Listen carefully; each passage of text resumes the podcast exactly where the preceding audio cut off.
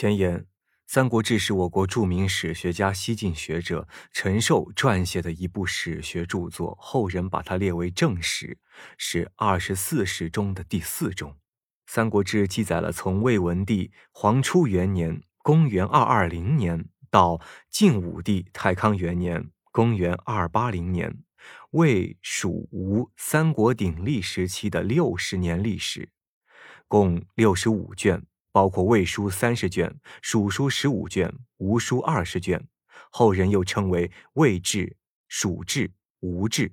因为陈寿是从三国进入晋朝的，并且在晋朝担任官职，所以他在著书时必须要为晋国的政治需要着想。晋朝是直接继承魏政权而统一全国的。陈寿在《三国志》一书中就把魏摆在正统的地位。用本纪的名称来记述魏国君主的形式，而蜀吴二国一律称传。尽管如此，陈寿在蜀吴二书中仍然用本纪的方法，即编年体的方式，按年月日记载蜀吴国君的政事。因此，在《三国志》中，魏、蜀、吴三国是并列为书的。应该说，陈寿撰写三个王朝并列的历史巨著是冒很大风险且很有独特的眼光的。如果没有陈寿的《三国志》，我们对那时是三国鼎峙的认识就不一定会这么明确。因而，《三国志》的历史价值、文献价值、文学价值是不可低估的。《三国志》不仅在史学上占有重要的地位，在文学上也有着突出的贡献。作为记载三国时代最原始的资料，它为后代有关三国的文学作品，如话本、评话、杂剧以及《三国演义》的问世，提供了第一手材料。《三国志》成书后，时人大加赞赏，说陈寿善叙事，有良史之才。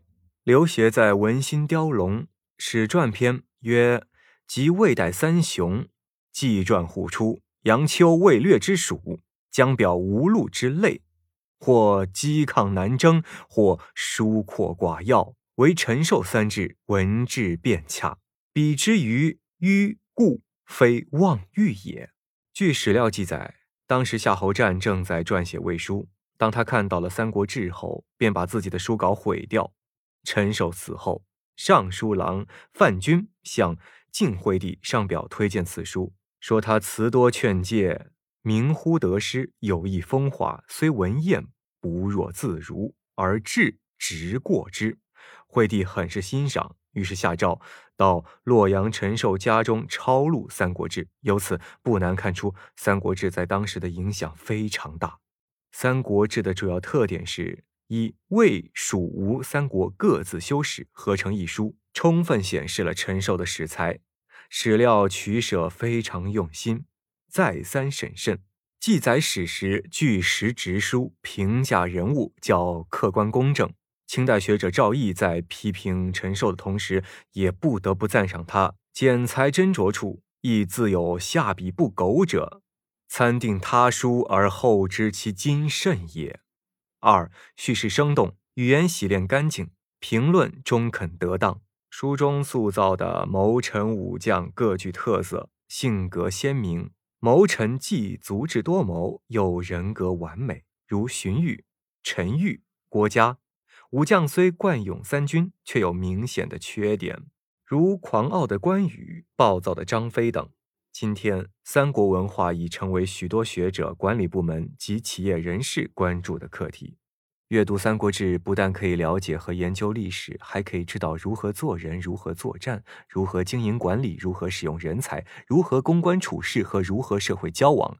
各行各业、各界人士都可以在阅读《三国志》时学习其中的智慧、勇敢、机智、权谋。